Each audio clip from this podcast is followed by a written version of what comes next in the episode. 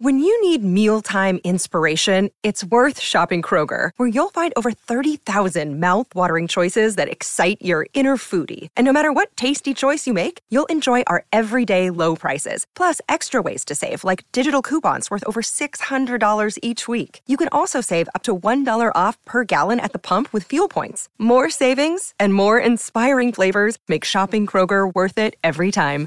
Kroger, fresh for everyone. Fuel restrictions apply.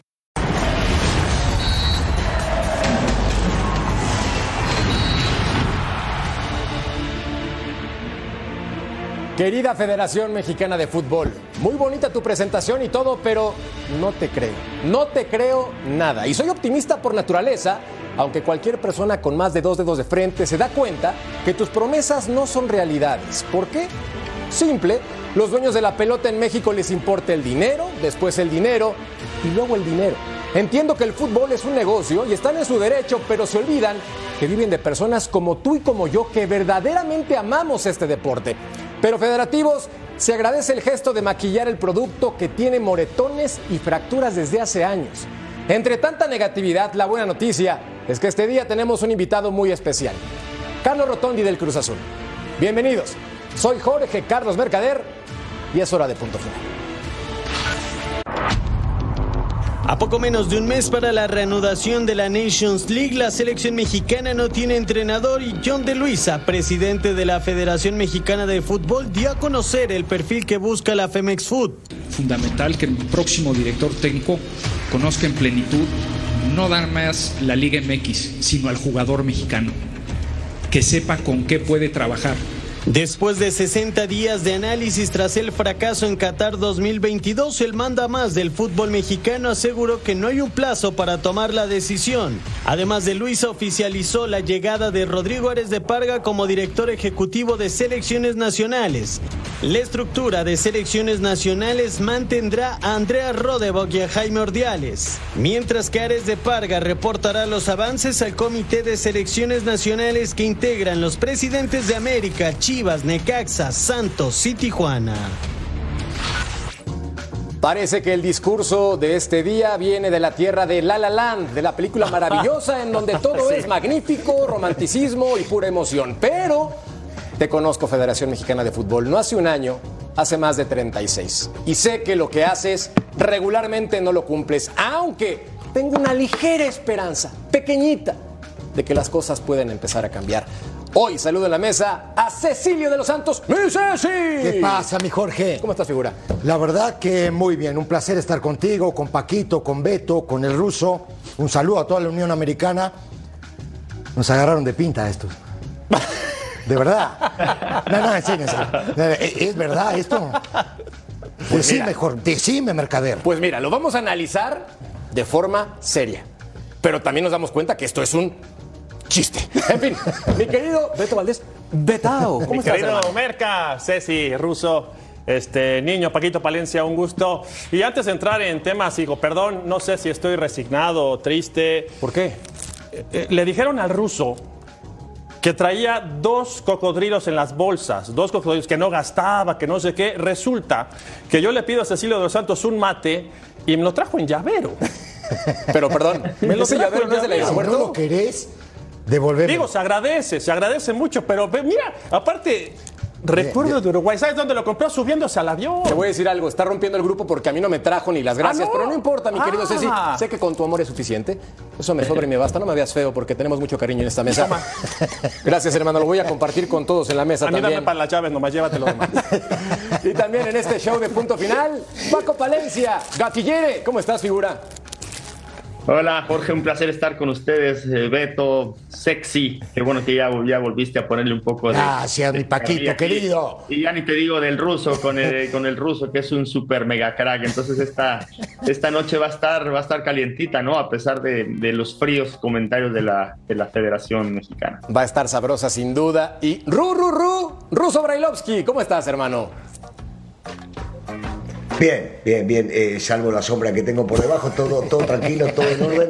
Le quiero, le quiero explicar, Beto, Beto, te quiero explicar, vos sabés que yo viví muchos años en Uruguay eh, le pediste yerba y te trajo ese llavero. Ese llavero no lo compró, lo regalan. Cuando vos salís de Uruguay, se lo regalan a todas las personas que suben No al avión. Para que entiendan nada más, como, como parte el tema. Pero eso es- El cocodrilo lo tiene en el bolsillo. Qué bárbaro, Lo importante es el gesto, Ceci, es el gesto. Ah, bueno. Se valora. A, vo- a vos qué te voy a decir.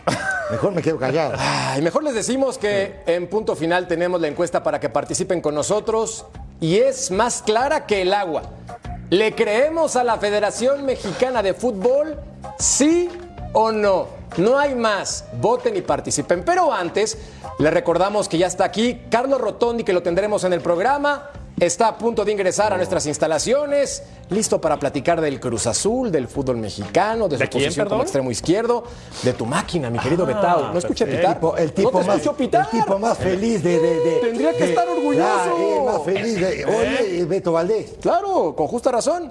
Pero bueno, entonces platiquemos de lo que ocurre en la Federación Mexicana de Fútbol, porque John de Luisa platicó con respecto al señor Ares de Parga, quien ocupa el nuevo cargo en la Federación como nuevo director ejecutivo de selecciones nacionales.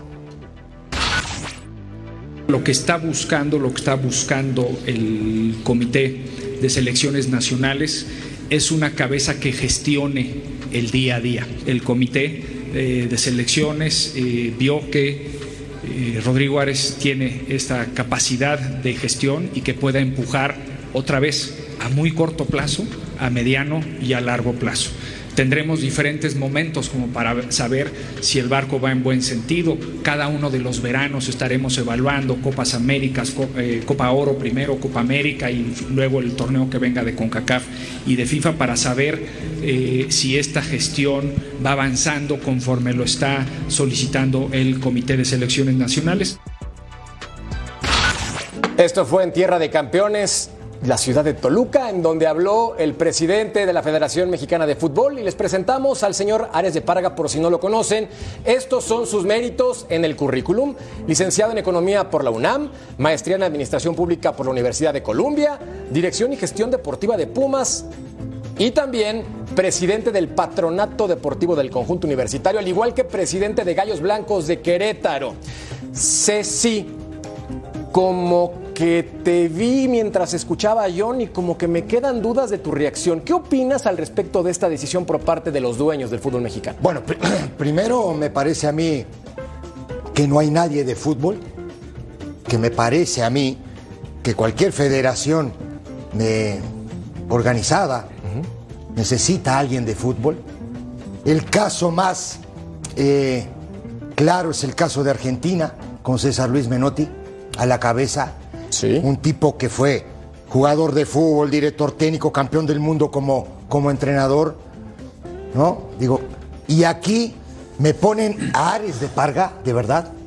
Digo, no es broma, ¿verdad? Su currículum estaba presente, lo enseñamos en punto final. Ah, ¿No te parece congruente con lo que puede ser este organigrama? Tú en Pumas. Sí. Desapareció. Sí. ¿Sí o no? Sí. Ajá. Prepotencia, mal. Porque nosotros sabemos y conocemos este tema, ¿eh? Ok. Y hay varias cosas que puedo comentar.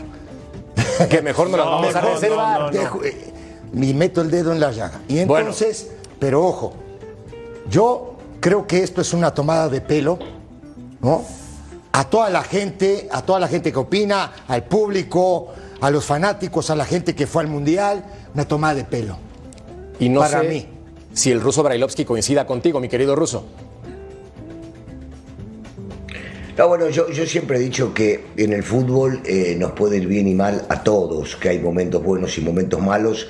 Eh, te digo, me parece, eh, me parece que le estamos dando demasiada importancia a los Rodrigo cuando, bueno, habrá que evaluarlo, según dice el ingeniero John de Luisa, eh, cada verano. A mí, a mí lo, que, lo que no me gusta es este tema de evaluar después de cada torneo. Quiere decir que lo que se va a evaluar son los resultados. Y si se evalúan los resultados, los resultados tienen que ver con el técnico y con los futbolistas, no con el director deportivo, que acá no hay gestiones para que el director deportivo convenza a alguien para comprarlo y que venga a jugar en la selección. Entonces, eh, hay, cosas que para mí no son congruentes. Vos cuando empezaste y en tu teaser decías, muchas cosas que son muy ciertas. Y yo digo, ¿y una mancha más qué le hace al tigre? Porque en realidad este tipo de cosas las escuchamos constantemente. Y siempre te inventan con que van a cambiar. Fíjate, yo voy a tocar un punto que me parece que es clave.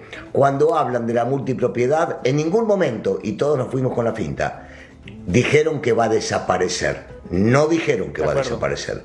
Dijeron que paulatinamente van a ir restándole cosas como de cuatro futbolistas que sean a dos y de dos que pasen a cero, que se va a copiar un modelo como en Europa. Yo no escuché nunca que dijeron esto desaparece. Con el ascenso y descenso, en mayo lo vamos a decidir qué va a pasar. Pero se tienen que certificar. Quiere decir que lo deportivo otra vez pasa a segundo plano. Y cuando hablan de ver o reestructurar o cuando los mismos dirigentes o los dueños decidieron que no va a haber supuestamente esta multipropiedad y entonces se va a buscar este, a ver cómo se vende. Yo digo, ¿por qué no facilitamos la compra? No hablar de vender.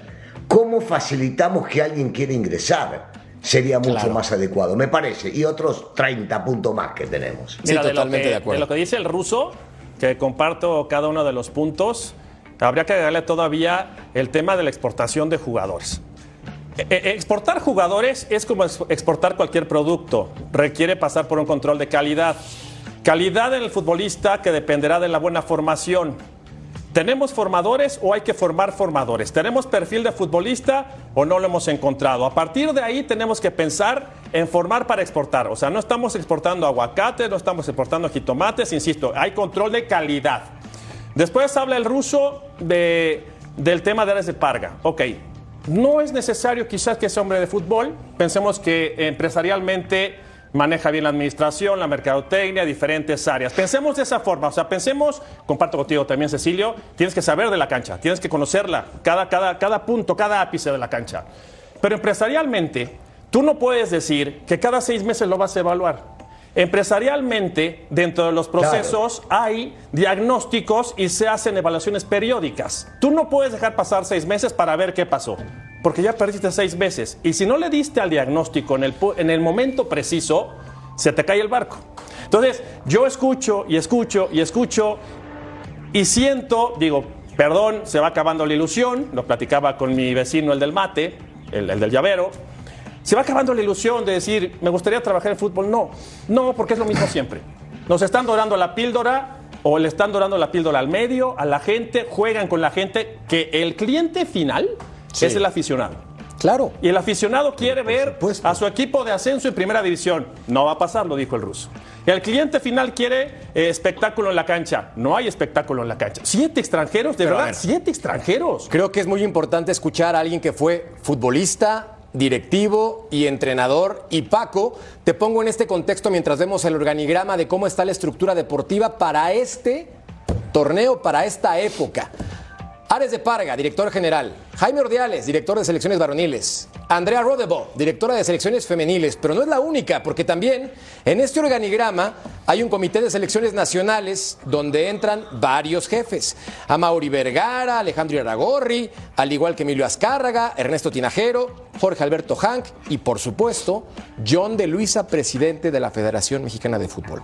Tengo el gusto de conocer a varios y sé que son brillantes para el negocio algunos. Lo sé, me consta, por eso están en esos puestos. Pero con este contexto, ¿te cuadra, Paco? ¿Sí te cuadra? Para mí hay muchas preguntas que tenemos ¿no? alrededor de toda, de toda esta, eh, esta controversia que hay alrededor de la selección mexicana. Primero, ¿quién pone a, este comité? ¿no? Eh, ¿Se ponen ellos? Eh, ¿Quién vota? Si todos los dueños votan para que estén ellos cinco. Y después hablan, hablan de todo menos de objetivos. bien lo decía Beto, exportar jugadores Primero, ¿por qué no nos dicen vamos a invertir este dinero para formar entrenadores? ¿Por qué no dicen este, vamos a invertir este dinero para que la infraestructura de algunos clubes no sea tan paupérrima como la hay en, muchos de ellos y que por ahí por eso no se forman este, entrenadores y a su vez no formas jugadores? Porque de nada te sirve que, que, sean que jueguen tres extranjeros si no tienes buenos formadores de, jugadores, ¿no? Entonces, eh, no, no hablan de todo menos de objetivos no nos, no nos ponen objetivos, no nos dicen los objetivos que vamos a tener, ¿no?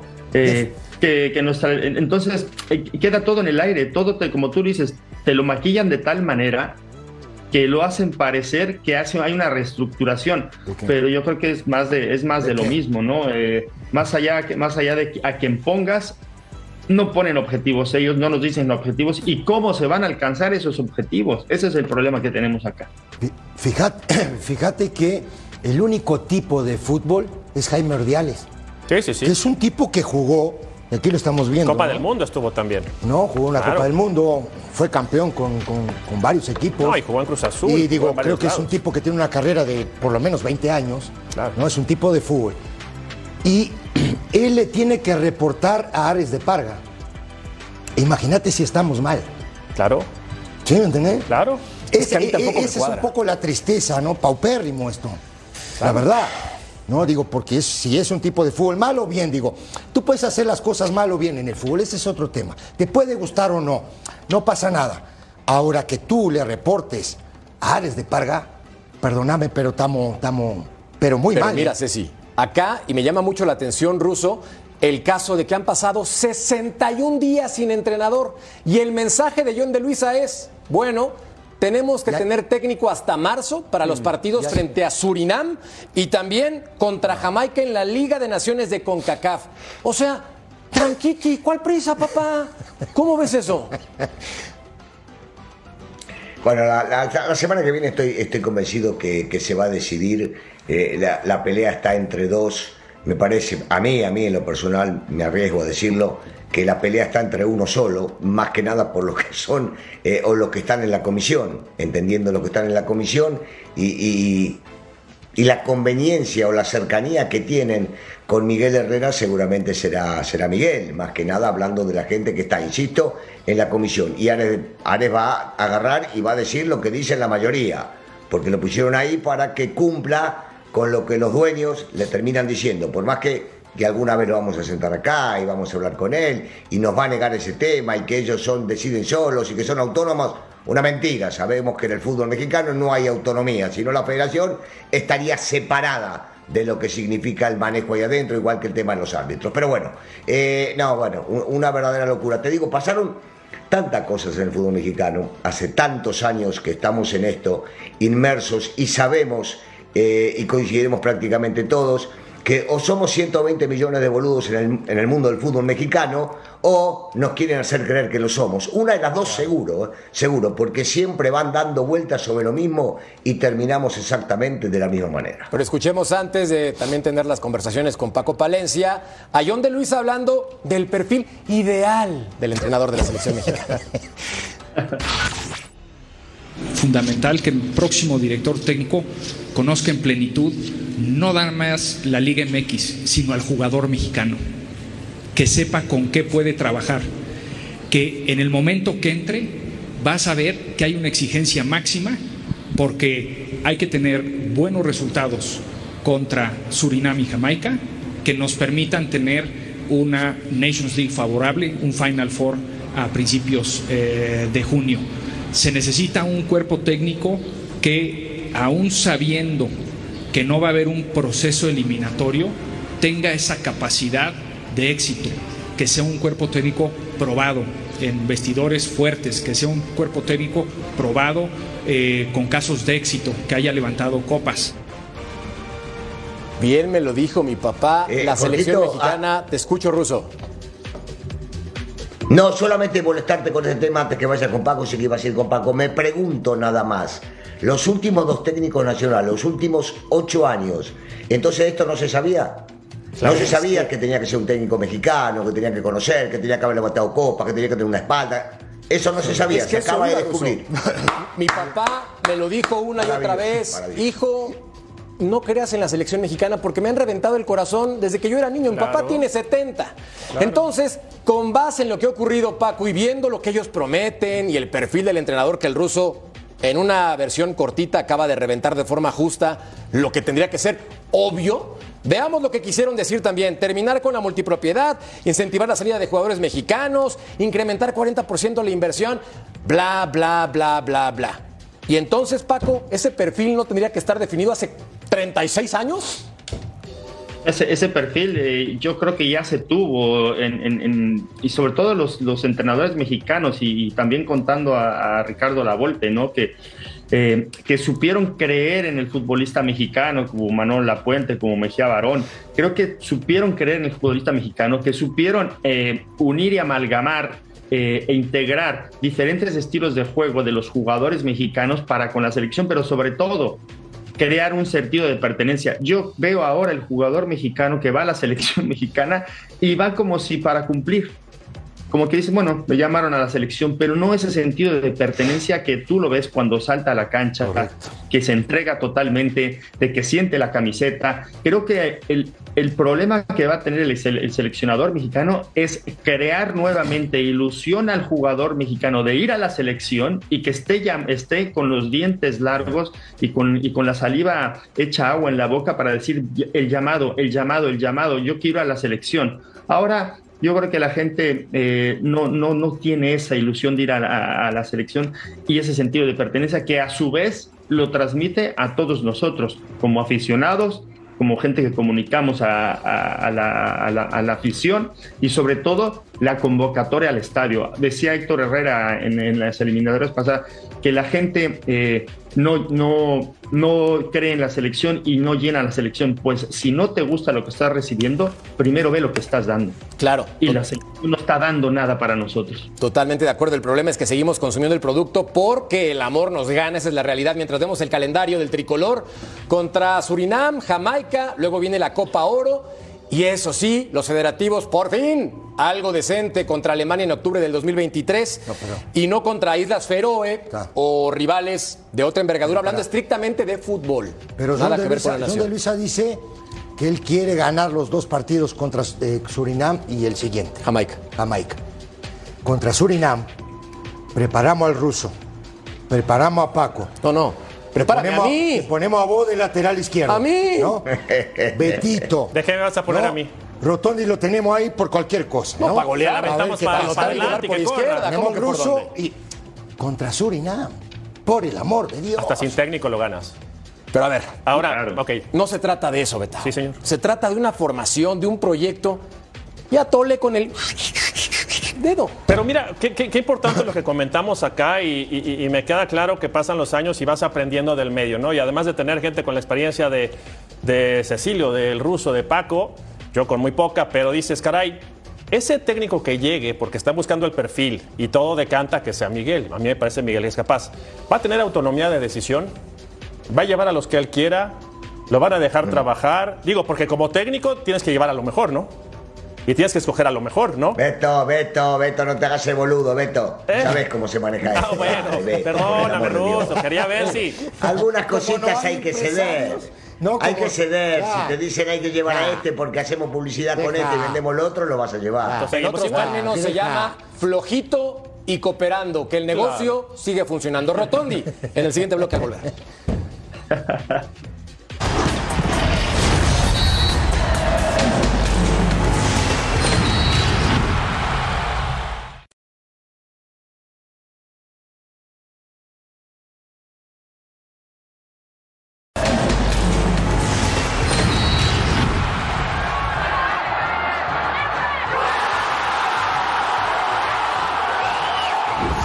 Azul no ha pitado en el Clausura 2023, pero tiene depositadas gran parte de sus esperanzas en lo que pueda hacer Carlos Rotondi. El argentino es fundamental en el esquema ofensivo de la máquina y rápidamente se ganó el cariño de la afición. Surgido de un histórico como Newells en Argentina, el atacante brilló con fuerza en su paso por Defensa y Justicia, donde se convirtió en uno de los mejores asistidores de América. Ahora, con la camiseta celeste, Carlos Rotondi ya dio muestras de su talento y esta noche tenemos el honor de recibir en punto final al camiseta 29 de Cruz Azul, Carlos Rotondi.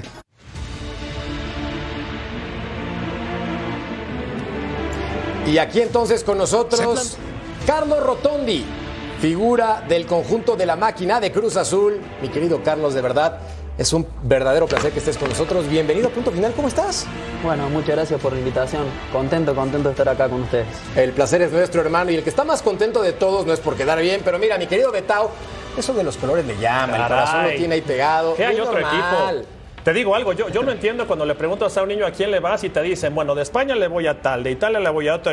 Siempre hay que, ir, hay que ir al mismo, siempre. Y el más importante es Cruz Azul. Y si no, miren, Acá hay un referente arriba de mí, jugó Libertadores, jugó Copas del Mundo, fue campeón con Cruz Azul. Somos tres contra dos, ¿sí? Aquellos son americanistas, no pasa nada. Tú tranquilo. Y este levanta lo que ese no pasa nada. No, y fíjate cómo me acaba matando. Mi querido Carlos, antes de entrar en materia con el Cruz Azul, quería preguntarte con tu conocimiento del fútbol mexicano de fuera, porque tienes poco tiempo llegando a este país, siendo honesto, ¿qué percibes de lo que comentamos nosotros en la prensa, hablando de la Federación Mexicana de Fútbol, por ejemplo? ¿Qué percibes? Eh, bueno, la verdad no tengo mucha idea. Es más, yo cuando, cuando escuchaba no sabía por qué realmente se decía todo, pero, pero si hace tanto tiempo que, que se prometen cambios y no se cumplen, hay que, hay que rever las cosas y, y buscar una mejora porque creo que es, es un país que, que merece estar mejor. Totalmente de En acuerdo. lo futbolístico, ¿no? Hay potencial para hacerlo. Y si les parece, primero me encantaría ver lo que prometió Miquel Arriola, el presidente de la Liga MX, para la competencia actual y sobre todo para los siguientes torneos en los cuales el fútbol mexicano tiene las ganas de crecer. Se plantean cambios en la Liga MX, reformas estructurales. Primero, se hará un campeonato largo con dos torneos cortos con liguilla. La idea es premiar al equipo con mejor año deportivo y se eliminará el repechaje. Para la próxima temporada, para el segundo semestre del 2023, se elimina el repechaje y para adelante. El número de extranjeros bajará de 8 a 7 no nacidos en México. Es decir, que solo 7 podrán estar en la alineación y serán 5 mexicanos. Hoy estamos hablando de siete jugadores extranjeros en la cancha para la próxima temporada. En cuanto a la multipropiedad, será eliminada para 2026, con una reducción en las transferencias internas de 4 a 2 y en el 2024 de 2 a 0. Por otra parte, el ascenso regresará. Buscarán una solución integral, desde luego cumpliendo con la certificación, la cual al día de hoy solo la tiene la UDG. que la mayoría de los equipos no son financieramente sustentables, que en su mayoría no tienen infraestructura y que esa infraestructura actual no empata con la demanda de primera división. El regreso de los equipos mexicanos a la Copa Libertadores sigue en el plan, aunque es poco viable por la calendarización. Finalmente buscarán incrementar la exportación de jugadores para darle al técnico nacional más opciones. Todo esto se someterá a votación en la próxima Asamblea de Dueños, que será en el mes de mayo. Mucho ruido en la federación y por eso hacemos este análisis, obviamente desmenuzando los temas más importantes, tema de ascenso y descenso en estudio, para variar, en la cancha máximo de siete extranjeros por equipo, me parece importante que poco a poco empiecen a pensar en la calidad, fuera repechaje, campeonato largo con dos liguillas, apoyar la exportación de jóvenes al extranjero, porque está limitado, no de ahora, de siempre. Ceci, ¿opinión? Bueno, primero habla del, del tema este de la liga de expansión, ¿no? Que yo le digo liga de extinción. ¿No? Yo le Sí. tengo Ahí va, mucho va. cariño. Va. No digo que es un desastre Sí, ahí también. va, ahí va. ¿No? Ahí va. digo, ahora hablan mucho de- de- del tema este de, de cómo estructurar a los equipos, que los, los equipos de la liga de expansión lleguen estructurados, ¿no? A primera división. Querétaro, tiene tres meses que no cobra. Tres meses que los muchachos no cobran. A ver, explícame eso. No, no, y la, y- y- y la otra, perdón, nada, perdón que interrumpa, ¿no? O sea, él habla de que no hay infraestructuras, que no están preparados. No se ha dado una vuelta por Celaya. Celaya tiene escuela de fútbol, tiene fuerzas básicas, tiene un estadio de primera división. No se ha dado una vuelta eh, por Morelia. Morelia también tiene escuela de fútbol, fuerzas básicas y un gran estadio. No se ha dado la vuelta y así me puedo seguir con 10, ¿eh? Mínimo. Pero a ver, Carlos, entonces nosotros criticamos las cosas que vemos constantemente, pero los factores positivos que tú percibes de esta liga, ¿cuáles son para ti? Creo que económicamente es una liga muy fuerte, que puede hacer inversiones, puede, eh, puede meterse en lo que es el tema de inferiores, que acá se le llama básicas, eh, para formar eh, más jugadores. Y creo que eso es muy importante porque teniendo la economía, poder sacar jugadores y formarlo, creo que es lo principal. ¿Y el nivel? Yo creo que es muy competitiva, porque por ahí siempre se dice que no, que la Liga Mexicana es solo lo económico, pero a mí, bueno, me tocó venir a jugar y la verdad que, que hay equipos muy buenos, hay jugadores de mucha jerarquía y es lo que te digo, faltando, faltan potenciar eh, un toque las cosas para que el fútbol mexicano explote. Paco, el micrófono es tuyo para preguntarle a Carlos. Sí, bueno, yo, yo te, me, eh, me gustaría preguntarte, Carlos, un placer estar aquí contigo porque ya llegó alguien más de la máquina para, para Eso, dos de la. América. Del otro lado, hombre. Eh, Mira, eh, yo sí quiero que me digas cómo ves el nivel de, de, la formación de los chicos mexicanos. Te toca particularmente conocer a los de, a los de Cruz Azul en comparación con la gente que está formada ya en, en, en Argentina, ¿no? Y te lo digo porque eh, aquí, uniendo la pregunta con, con lo que dijo Arreola, es que dice que potenciar a los jugadores extranjeros para que, a mexicanos para que vayan al extranjero. ¿De qué caso tiene que los manden al extranjero si están mal formados como, como Diego Laines, que vino por talento, pero no, no sabía qué hacer nada en el Betis, no sabía cómo atacar, no sabía cómo defender y aquí no te van a enseñar por como extranjero, te van a exigir, ¿no? Entonces, si no estás bien formado allá, cómo van a, van a pretender exportar jugadores, ¿no? Entonces, por eso quiero, quiero tu opinión de, de la gente que está formada allá en, en, Argentina con, con, comparación con la que está formada aquí en México. Bueno, creo que la diferencia un poco es la, mentalidad. Creo que el argentino eh, va a Europa y no va a ver qué pasa. Va con hambre de triunfar, con hambre de ir por más. Si le dan un contrato que le ofrecen el triple, va a luchar para que le den un contrato que le ofrecen seis veces más y consolidarse y ser titular. Es como que no, se conforma. Después lo que me ha tocado en, Cruz Azul, la verdad que los chicos se, entrenan muy bien, eh, luchan por un puesto, pero como te digo, es algo también que viene, viene de la formación. En Argentina la cultura futbolística creo que también es diferente. Y, eso es lo, que marca un poco la diferencia, que lo que te vuelvo a repetir. Eh, yo creo que la mayoría de los jugadores argentinos que salen a, Europa, eh, casi todos se consolidan. Son muy pocos los casos que por ahí no, que no resulta y se vuelven. Yo creo que ya todos van con una mentalidad muy madura. Ruso, te escuchamos. Sí, Carlos, te, mando un abrazo. Eh, primero felicitarte, no es fácil llegar a un equipo como Cruz Azul, un equipo grande y enseguida meterse en el bolsillo al aficionado. Y yo creo que esto tiene más que ver con porque tenés talento que con lo que imprimís en la cancha, la fuerza, la garra, la mentalidad, eso que decís que cuando viene un argentino de allá lo primero que hace es querer ganarse eh, el lugar para demostrar que sirve y después piensa en lo económico. Entonces te felicito por este lado y por el otro lado la comparación de lo que decía Paco, ¿no? Vos venís de una institución que forma muy buenos jugadores, o por lo menos estuviste ahí en Newells. Eh, ¿Hay tanta diferencia entre lo futbolístico, no lo mental, de lo que nos enseñan allá con respecto a lo que enseñan acá? Bueno, muchas gracias, muchas gracias Russo. Eh, bueno, particularmente Newells, la verdad que yo acá no conozco mucho cómo, cómo entrenan en, en, las básicas, no tengo mucha idea, pero lo que era Newell realmente era una escuela de fútbol. Era entrar a inferiores y aprender a jugar y no solamente a decir, bueno, agarrar la pelota y va para adelante. Te daban un funcionamiento, un orden, eh, una manera de jugar, eh, de, poder salir jugando de abajo, de juntar toque, de llegar al, área con mucha gente. Eh, creo que eso es, eso es la clave, porque una vez que te formaste en ese sentido, después, obviamente, el cambio a primera es complicado por, la, por las presiones, por todo lo que se genera, pero ya tenés una base formada y, te sentís mucho más seguro cuando entras a la cancha. Yo creo que ellos te dan todas las herramientas para que cuando a vos te toque, tener más recursos dentro de la cancha. Buenísimo, pues seguimos con Carlos Rotondi ahora con el análisis puntual de mi querido Betao con respecto a su funcionamiento táctico y el nivel que de verdad tiene. No tardamos. Esto es punto final.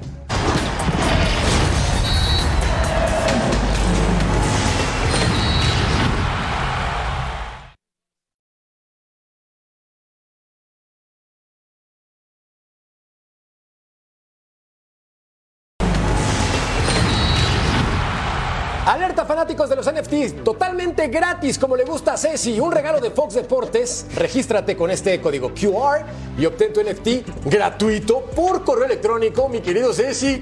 ¿Ya qué esperas? Llévate el tuyo.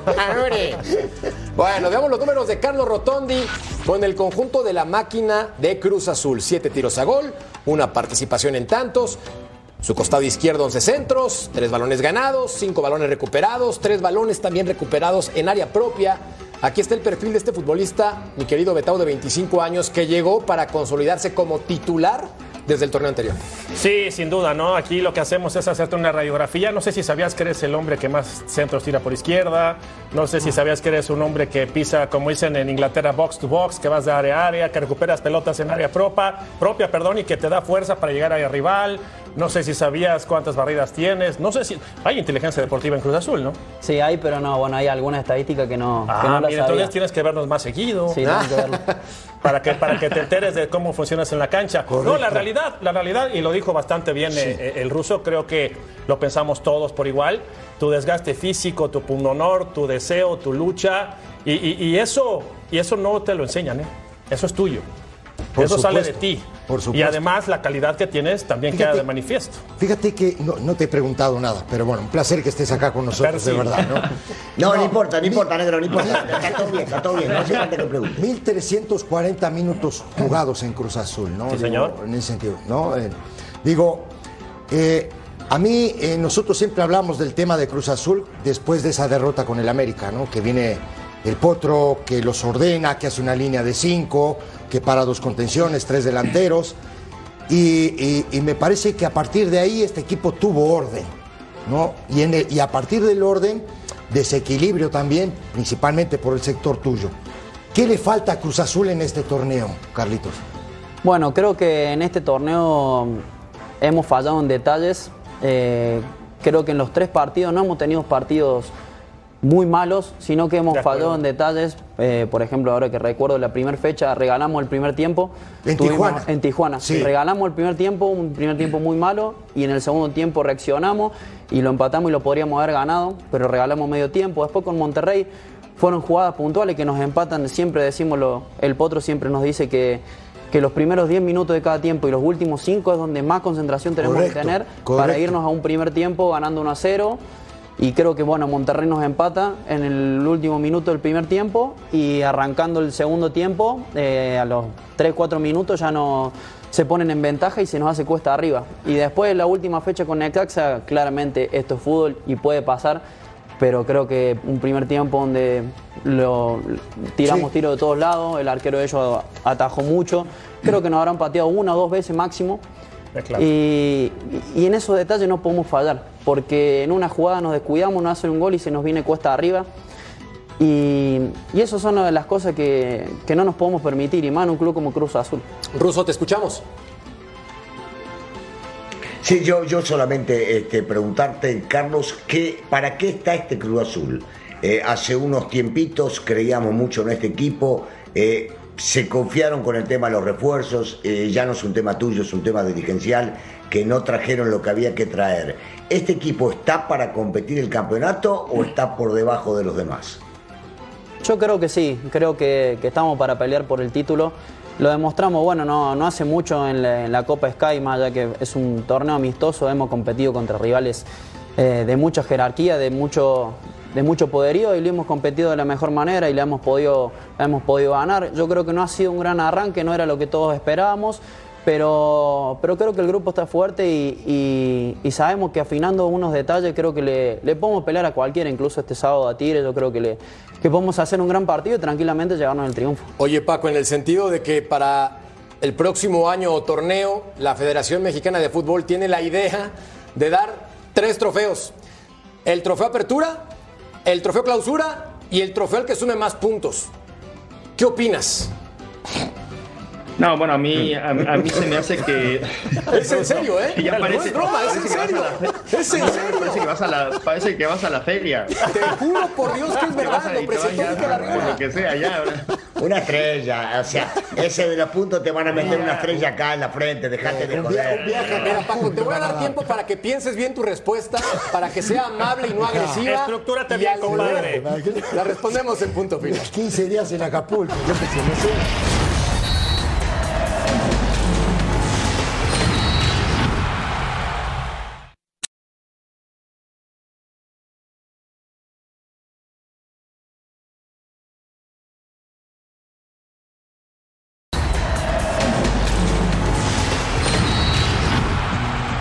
Mi querido Paco, sé que tres minutos del corte comercial pueden parecer mucho tiempo, pero para responder tres campeonatos en un año, porque, pues porque se le antojó a la federación, ah, somos creativos, pues ahí te va, sí. ¿no? ¿Qué opinas entonces? No, para mí muy mal, ¿no?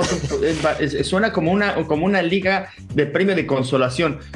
A mí me preguntan aquí en España, oye, ¿quién es el campeón? Le digo, mira, pues tenemos al del verano, tenemos al del invierno, tenemos al del puntos. Oye, es, es ridículo. O sea, incitas a que digas, a que no vayas realmente por el verdadero campeonato, que hay una copa, ¿no?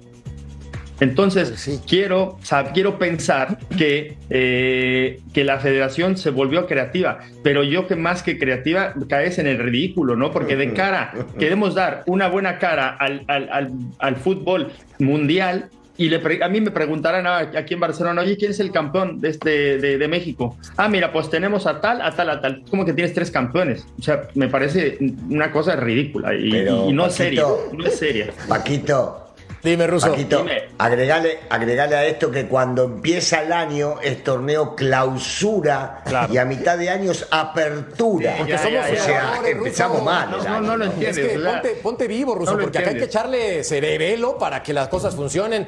Bueno, después de este mágico cómico Claro. chiste de la Federación Mexicana de Fútbol, mejor vamos a lo serio. El análisis con Betao. Adelante, mi Beto.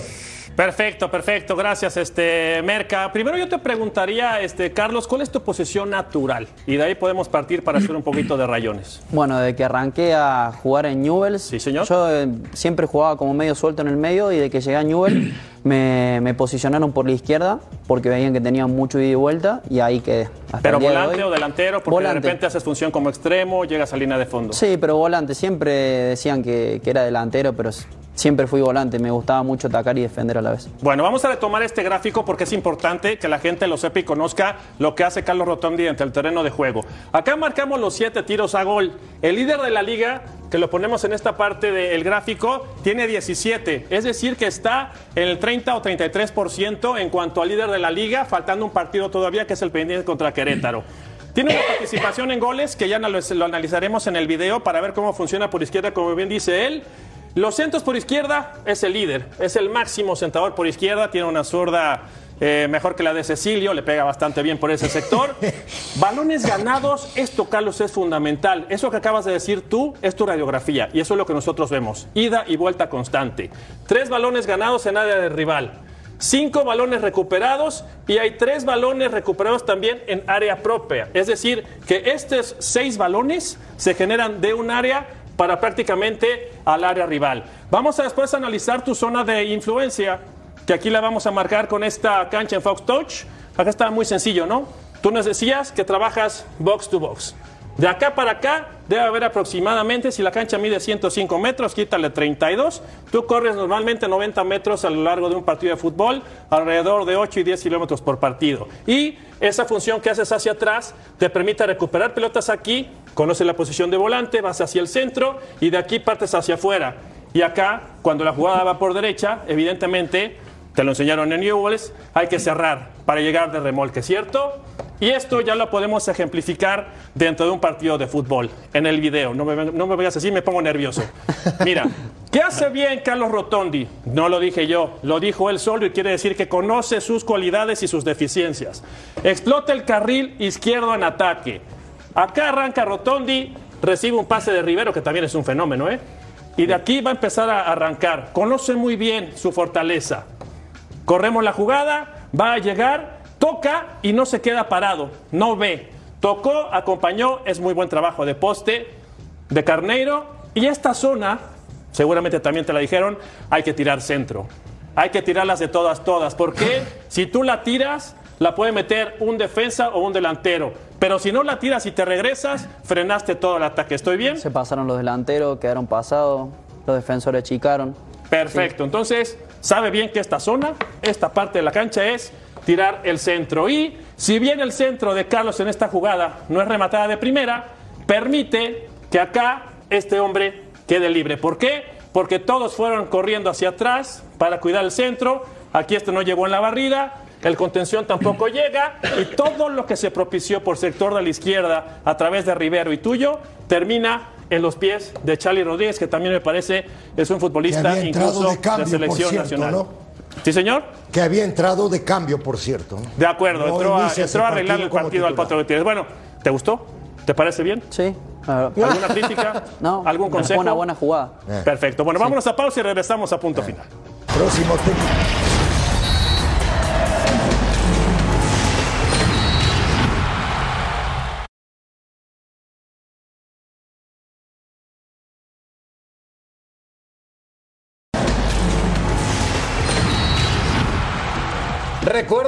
Tenemos fútbol de nivel a través de Fox Deportes. Santos contra América, 9 del Este, 6 del Pacífico en vivo. partido. Ese pinta para que sea muy atractivo.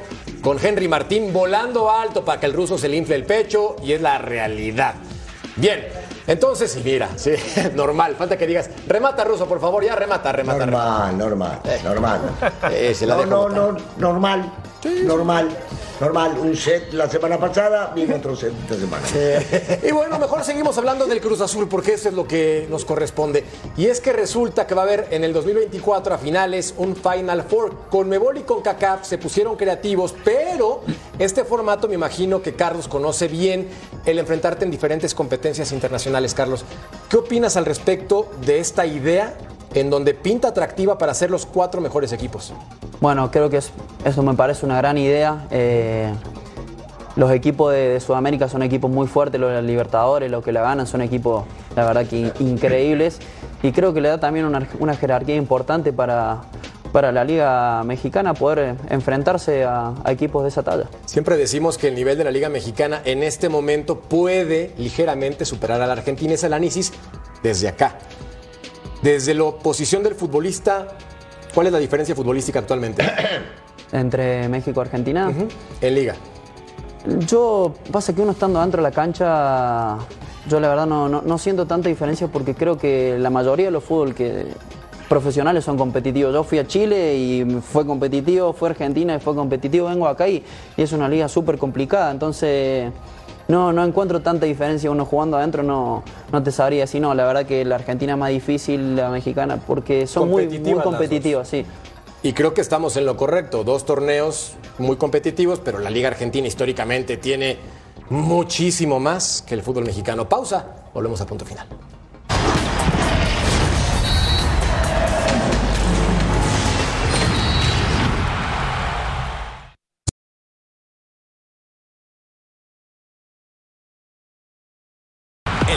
Bowl nos une a todos. Hola, somos Banda MS. ¿Qué tal mi gente? Yo soy Bless. Me llamo Valentina Noetti. Celebra la diversidad con nuestros invitados especiales. Fox Deportes, la casa oficial del Super Bowl 57. La encuesta. Le creemos a la Federación Mexicana de Fútbol. 94% dice naranjas dulces, ya me la sé. Pues es la gente, ustedes saben como nosotros y saben hasta más. Entonces, pues ahí está más que claro. Por cierto, Carlos, gracias por estar con nosotros hoy. Es un verdadero placer. Qué gusto nos contabas que fuiste compañero de Enzo Fernández. Qué historias, ¿no? Lo que te da el fútbol. Sí, bueno, esa, más allá de que haya triunfado, es lo, que, lo lindo que te deja el fútbol, de decir, bueno, eh, jugué con él, con él, compartí vestuario, sé lo que es como persona y así que que estén allá en el máximo nivel es, es lindo. Y bueno, recuerden que también tenemos a Gonzalo Pineda este jueves, 12 del Este, 9 del Pacífico. Y también puede ser amigo personal de Beto Valdés, Betao. ¿Figuras? Crack. Nos vamos. Bienvenido. Gracias al querido Carlos Rotondi, al ruso Brailovsky, a Ceci de los Santos, a Betao, a Paco, a todos. Bye, Merca. Gracias por acompañarnos. Nos vemos en una siguiente edición de Punto Final. Gracias. Hasta la próxima. Buenas noches. Hasta luego. Thank you.